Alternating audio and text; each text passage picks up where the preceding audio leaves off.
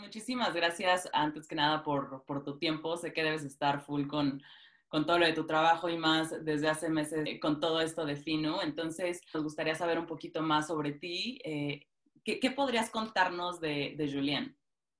Sí, perfecto. Bueno, antes que nada, muchas gracias a ti, Andrea, por darnos la, la oportunidad de estar aquí en ese podcast contigo unas pocas palabras sobre mi perfil. Eh, soy alemán, eh, de, mi, de mi background eh, de los estudios soy economista, eh, tengo también un máster en management y prácticamente toda mi carrera profesional em, la, la, he vivido en el, en el mundo de las startups. ¿no? empecé mi carrera profesional en Chile, de hecho, en, en una e-commerce. Eh, fui el primer, em, digamos, miembro del equipo que se sumaba al proyecto que igual fue una muy buena experiencia, sinceramente, porque ya después de cuatro meses teníamos que cerrar la empresa. Un aprendizaje bastante valioso para mí, ya sobre todo este, o sea, teniendo ese aprendizaje desde el inicio de mi carrera.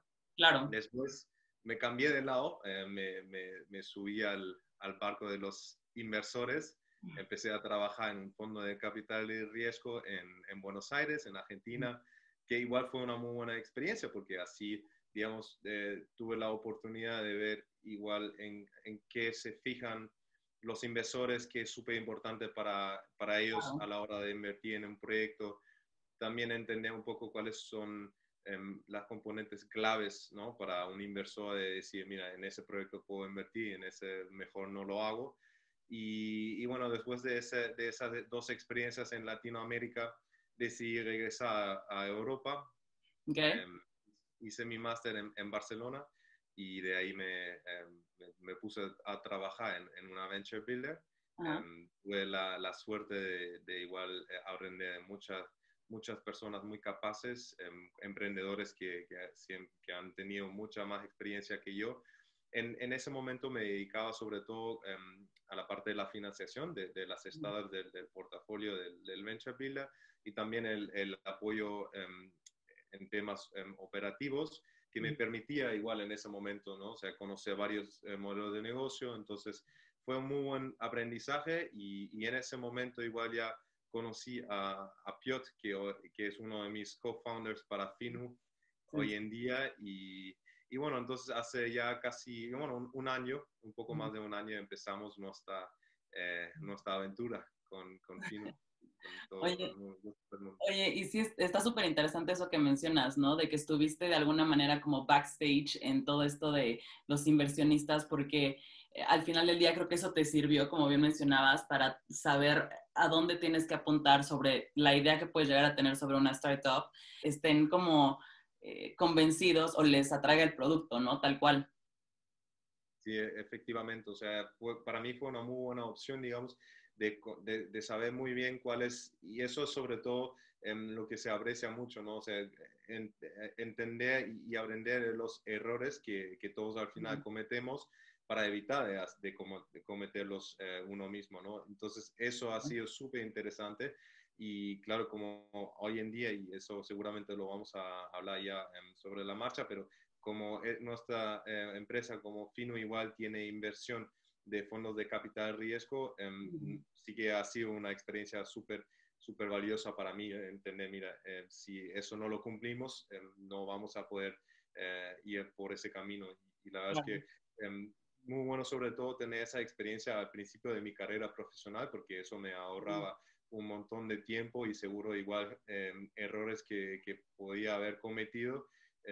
soy una persona bastante inquieta, entonces siempre me siempre me gustaba mucho pensar en negocios y, y, y la verdad es que um, al final yo creo que todos tenemos que empezar a aprender sobre claro. todo y, y, eso me permitía en esos dos entornos, ¿no? De un lado en, en el lado de las startups y por otro lado en el lado del inversor, conocer esos dos mundos que al final combinan, si, si se hace bien, combinan súper bien y son um, necesarios para que el proyecto crezca rápido igual. Sí, totalmente. Y me da muchísima curiosidad, creo que nunca te lo he preguntado, pero ¿cómo nació la idea de Finu? O sea, porque hemos escuchado muchísimas historias de diferentes, tal vez, entrepreneurs, ¿no? Que dicen, bueno, tal vez estaba tomándome un café con, con mi amigo y surgió la idea, o no sé, estaba en una fiesta y estábamos platicando y también salió, ¿no? Entonces, ¿cómo fue la idea de, de ustedes? O sea, ¿cómo, cómo empezó todo, todo Fino?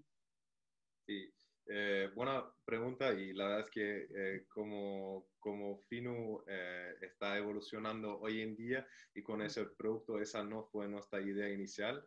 voy a ser muy honesto, nosotros en realidad empezamos con, con, una idea en el mundo de los seguros muy diferente a lo que estamos haciendo hoy en día. Y, y, bueno, pues, al principio de todo, ¿no? O sea, recién nos habíamos... Em, digamos, juntado Piot y yo y hemos decidido montar eh, nuestra empresa. Participábamos en un programa de aceleración y ahí otra vez eh, un aprendizaje muy valioso eh, para nosotros.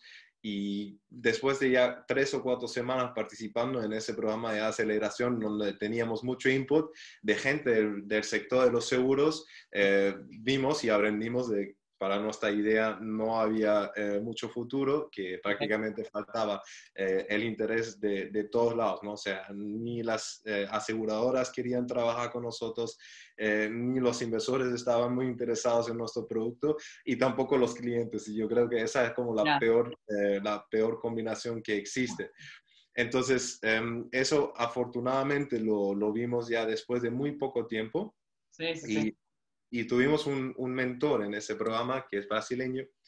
Y este chico nos dijo, miren chicos, al final eh, puede ser que en, eh, en, Alemania, ese programa eh, era en Alemania, en Múnich, no hay un mercado para ese producto, pero yo sé, siendo brasileño, que por lo menos en Latinoamérica hay, hay cierto comportamiento del mercado y que la gente podía estar mucho más interesada en ese tipo de producto que allá en Alemania. Ya, como mover el producto ya a otra parte del mundo que ahí tal vez sí vaya a funcionar, ¿no? Puede haber más interés. Así es, o sea, esa, ese digamos fue el, primer cambio que eh, sí que seguía siendo el mismo producto, pero otro mercado totalmente diferente, empezando en Alemania y de repente enfocándonos en Latinoamérica. Entonces, como tampoco teníamos em, muchos, muchos contactos y, y, mucho conocimiento de los mercados latinoamericanos, entonces decidíamos participa en otro programa de aceleración, un programa en, en Medellín, Colombia.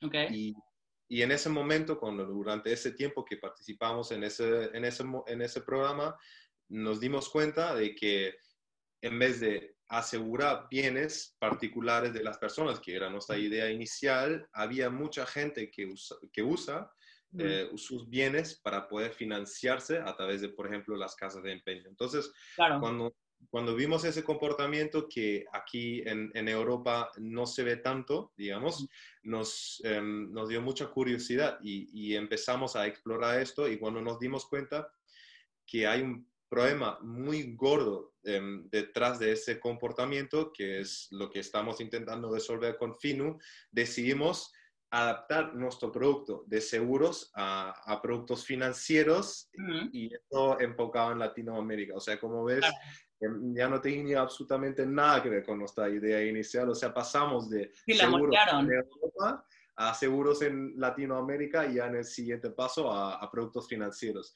Y así, digamos, nació la idea de Fino y lo que estamos ahora desarrollando y, y, en estas eh, semanas lanzando en el mercado. Y la verdad es que em, nos gusta mucho ese cambio. Em, ha sido un tiempo complicado seguramente porque eh, mucho tuvimos que, que, aprender y adaptar, pero eh, digamos, em, tenemos buenas esperanzas ahora de que, que, esto va a funcionar mucho mejor. Sí, sin duda. Aparte, creo que también es algo que hemos platicado pues desde nuestra primera, primera llamada, ¿no? O sea, esta parte de, de, de fintech que de alguna manera con todo esto que ocurrió con el coronavirus, obligó a muchas personas a que no tenían como la confianza, que también justo lo platicamos hace no me acuerdo, dos semanas, la confianza de, ok, voy a poner mis datos en una aplicación, ¿no? O voy a, darle esta información a, una empresa a la cual no conozco, no sé dónde van a terminar mis datos, pero pues se vio como obligada la gente a empezar a, a moldear su mentalidad y decir, bueno, ok, lo tengo que hacer por una necesidad, ¿no? Al final del día la gente tampoco se quería arriesgar a ir al banco a sacar dinero como bien mencionas, no ir hasta una casa de empeño a dejar X o Y cosa para tener eh, la, parte económica, ¿no?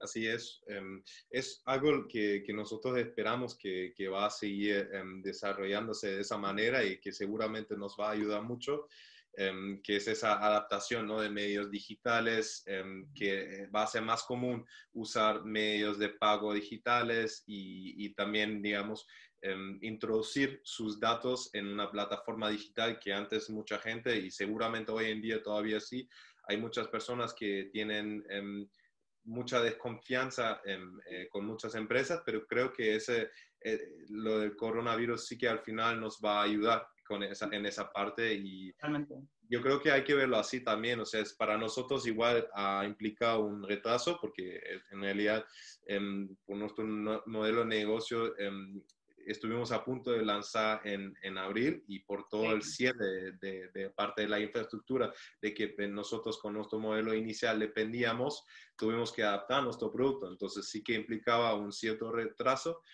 pero yo creo que esa igual es una de las principales em, calidades de, de, los emprendedores.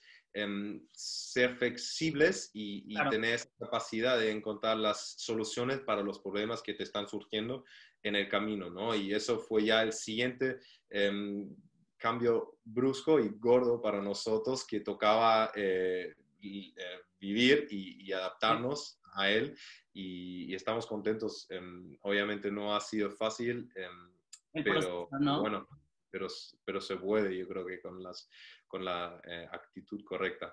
Sí, totalmente. Oye, Julián, y mencionabas justo hace ratito sobre la parte del capital inicial.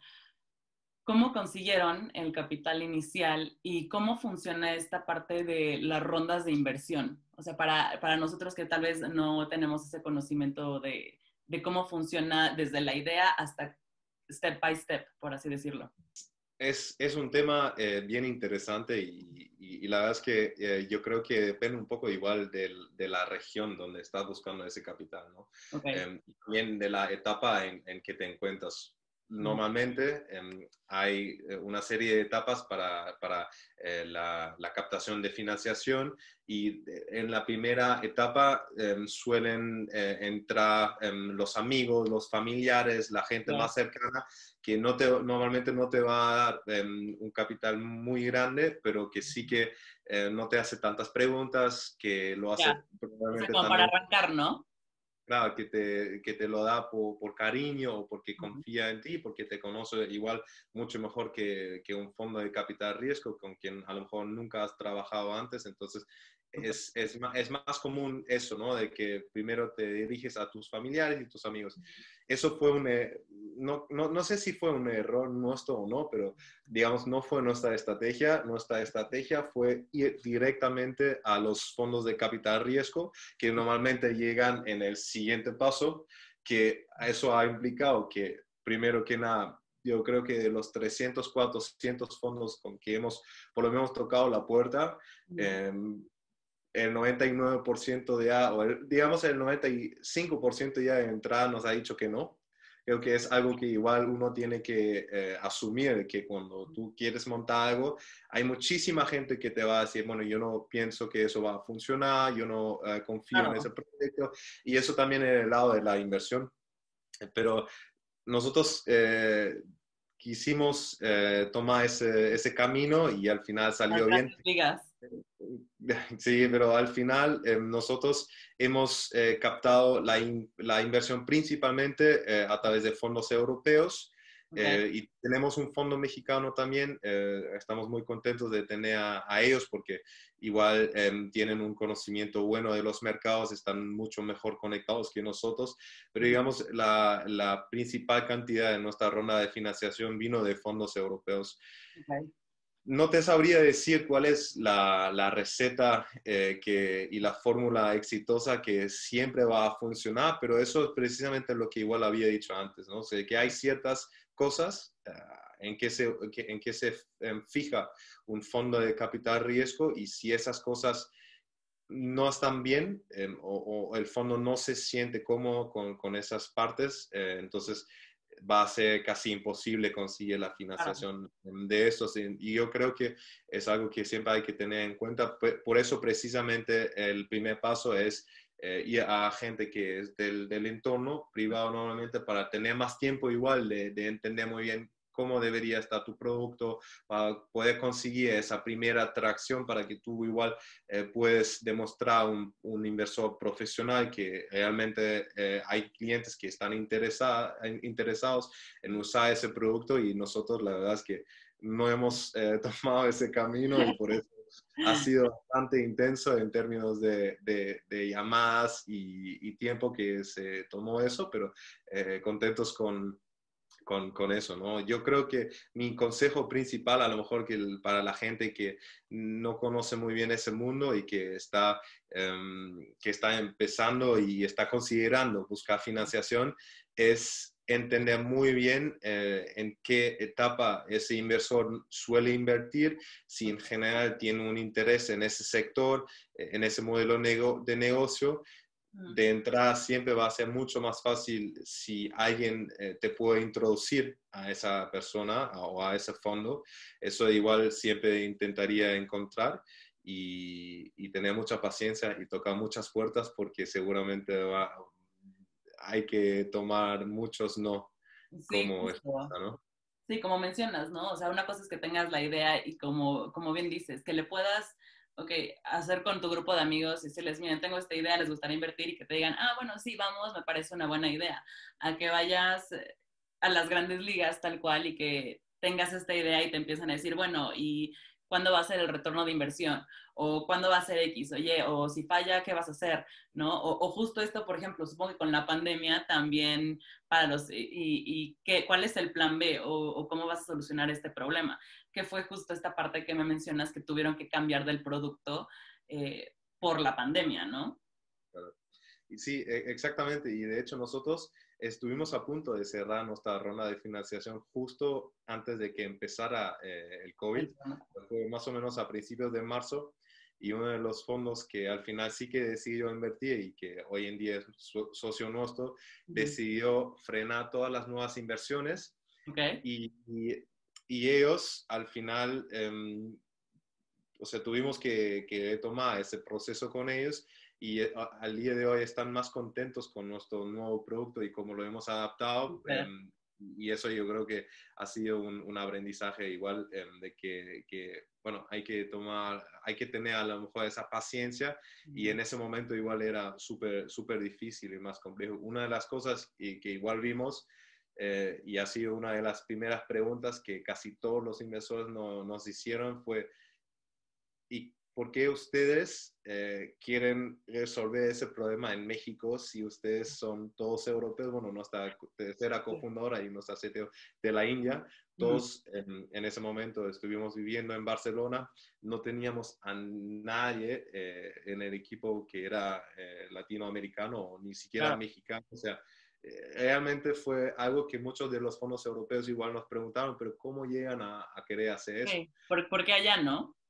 Claro, ¿por qué allá? ¿Y, cómo lo van a hacer? O sea, muchas veces ya preguntaron, ¿y, ustedes hablan español o, cómo lo van a hacer? La idea es que se van a mudar o, y, eso combinado con algo que es más normal, que un fondo europeo, por ejemplo, no suele tener el mismo conocimiento de los mercados en Latinoamérica como los, los, tiene en, en, Europa, por ejemplo, de los mercados europeos. Entonces, eh, tocaba igual explicar muchas cosas más em, y ya se limitaba mucho igual el número de, de, fondos que de entrada estaba interesado en invertir en un proyecto de unos chicos europeos intentando montar una empresa en, en, en Latinoamérica, ¿no? Sí, como que supongo que se hacía cada vez más pequeño el círculo, ¿no? O sea, igual cuando tenía la idea podían ser 50 opciones y después 20, después 10 y ok, tenemos que ganar estas, ¿no? O sea, justo por, por lo que mencionas de las preguntas que te hacían o, o, el plan que ustedes tenían para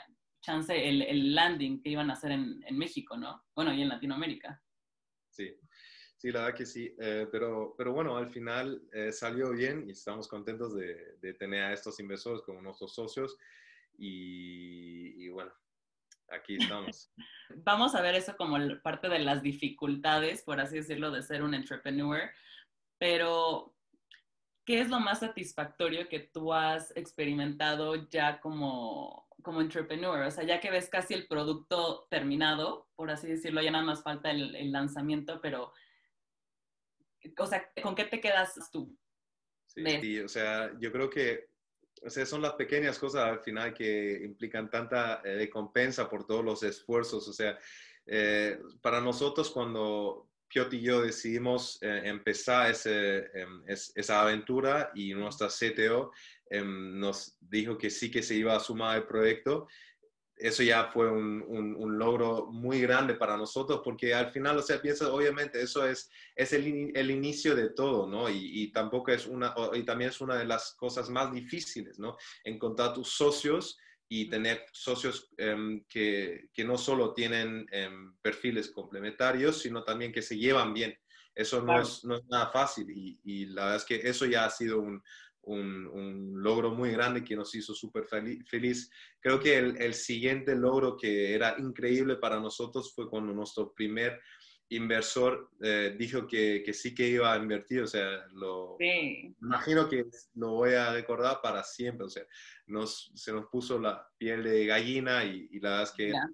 Y, y, y, son estas cosas, ¿no? O sea, cada, cada milestone eh, a que llegas, em, pero también las, las, otras cosas, ¿no? O sea, tenemos eh, gente en nuestro equipo que em, está dispuesta a, trabajar a trabajar horas extras que incluso antes em, estaban cobrando más de lo que están cobrando ahora y que comparten esa ilusión eh, de, de, formar parte del proyecto. Ahora tenemos un nuevo miembro en el equipo que es nuestro primer miembro mexicano que viene, que tiene una, una, una, carrera excepcional en el mundo de los pagos y, y tiene mucha ilusión de, de sumarse a, a, ese barco, ¿no? Y, y, eso yo creo que son cosas que son súper gratificantes al final y que em, esas son las pequeñas cosas, ¿no? O sea, em, cada vez que algo sale que, que nos costaba en, en, lograrlo es una recompensa que yo por lo menos no la he vivido de esa manera en, en otros trabajos anteriores. Y eso es lo que,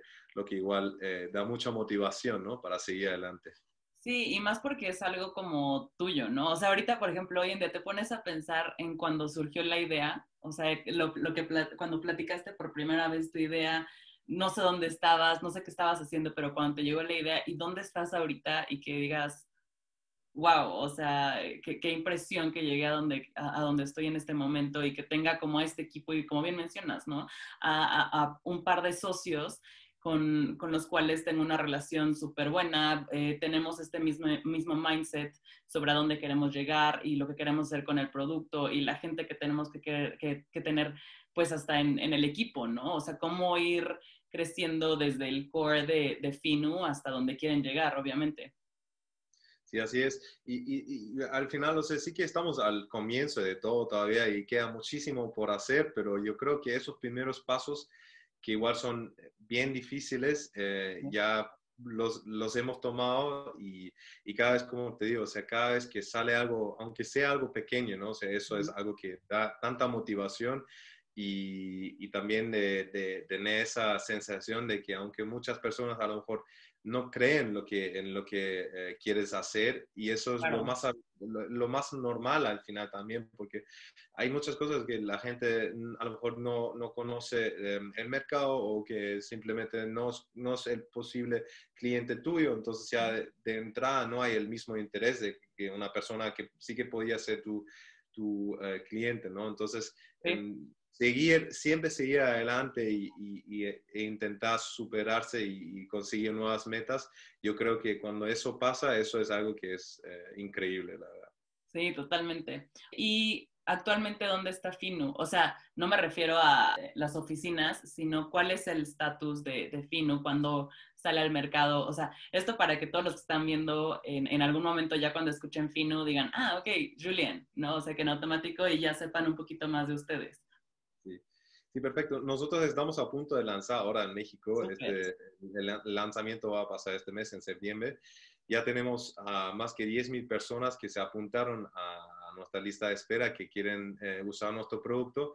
que recién hace unas pocas semanas empezamos a, crear esas primeras campañas, ¿no? Para, para igual hacer un poco más de ruido en el mercado, para que la gente pudiera empezar a, conocernos y, y, saber de nosotros. Y, y, bueno, en esa, en esa fase estamos ahora con mucha ilusión por el lanzamiento y finalmente eh, poder vivir eso, ¿no? Y, y, ver cuáles van a ser los, los próximos problemas que tenemos que resolver. Sí, pero bueno, ya es sobre la marcha, ¿no? También, o sea, al final del día sí va a ser como todo, ha sido todo el proceso, entonces ya poco a poco va a ser más bien sobre, igual y definir un poquito más de cosas sobre el producto, pero es conforme la gente lo vaya probando, ¿no? Así es. Yo creo que es una de las eh, principales cosas que hay que hacer, o sea, igual una recomendación a lo mejor para alguien que, que está considerando montar su propio proyecto, intentar captar eh, feedback y, e información de sus posibles clientes em, lo antes posible, ¿no? Eso es, muchas veces eh, nosotros, em, los, los, emprendedores, a lo mejor estamos muy enamorados de nuestras ideas y, pensando en cuál podría ser el, producto ideal, pero muchas veces no es lo que los usuarios realmente quieren y por ende no lo van a usar. Y yo creo que eso es algo muy importante y, y, tampoco es muy fácil, ¿no? Porque si te pones a pensar es lo mismo que cuando hablas con tus familiares o con tus amigos. O sea, vas y dices, mira, yo tengo esa idea y mucha gente te va a decir, mira, eso no me interesa, eso yo no, no lo quiero. Y tener esa, em, esa, a lo mejor esa disposición y esa capacidad de decir, mira, está bien, no todo el mundo lo va a necesitar, pero yo necesito llegar al grano y necesito llegar al grano de cuál realmente eh, es el producto que yo tengo que crear o la solución que yo tengo que crear que realmente es la que mis clientes quieren usar porque les resuelve un problema o porque nada más satisface una necesidad que tienen esas personas. Y eso es súper importante intentar hacerlo desde el día uno. Em, y, una de las cosas que yo creo que uno de los principales errores de los emprendedores, sobre, sobre todo al principio, de no hacer eso. Sí, como, o sea, quedarte con tu idea y no me voy a mover de ahí y si te dan feedback de, mira, puedes hacer esto para mejorar o tal vez, eh, no sé, como bien mencionabas, ¿no? Que ustedes empezaron con una idea y terminó moviéndose algo totalmente diferente en un mercado totalmente diferente en un país, no, es, no era en Europa. Entonces, sí, creo que como que esta capacidad de, de poder tal vez como dar un paso atrás y decir, bueno, ok, está bien mi idea, pero tal vez la podría modificar un poco para realmente tener eh, lo que necesita la gente, ¿no? Que va a ser mi, mis, van a ser mis clientes. Sí, así es. Yo creo que eso es eh, lo, lo, primero que hay que hacer. Em, y como consejo, eso realmente si alguien está pensando en hacer algo, yo creo que eso sería una de las, de las primeras cosas que, que, que hiciera. Súper, Julián. ¿Algo más que nos, que nos quieras compartir? Eh, el lanzamiento ya sabemos que va a ser pronto. Voy a dejar las redes sociales de, eh, tanto Finu como tuyas, por si la gente te quiere contactar, por si tienen preguntas, pero algo más que te gustaría contarnos sobre, sobre Finu, sobre ti. Bueno, sobre Fino, obviamente eh, cualquier persona que pudiera estar interesada en, usar, por favor, eh, descárguense nuestra aplicación que ya está disponible en el Play Store. Eh, y, cualquier, y, cualquier, feedback eh, siempre es más que bienvenido para nosotros, aunque no, no, no va a ser el producto que, que, la persona quisiera usar, pero cualquier información siempre más que bienvenida. Y, bueno, yo creo que, o sea, sobre todo enfocado, enfocando un poco mi, mi respuesta eh, en la gente que está considerando eh, montar un proyecto, creo que eh, lo, aparte de entender obviamente al cliente y ver si realmente hay un interés en lo que uno em, podía hacer, yo creo que sobre todo para la gente que no tiene tanta experiencia todavía en ese mundo, em, buscarse a, a alguien que ya ha vivido una situación así y de la que de, esa persona puede aprender. Eso ahora un montón de tiempo, seguramente un montón de errores también.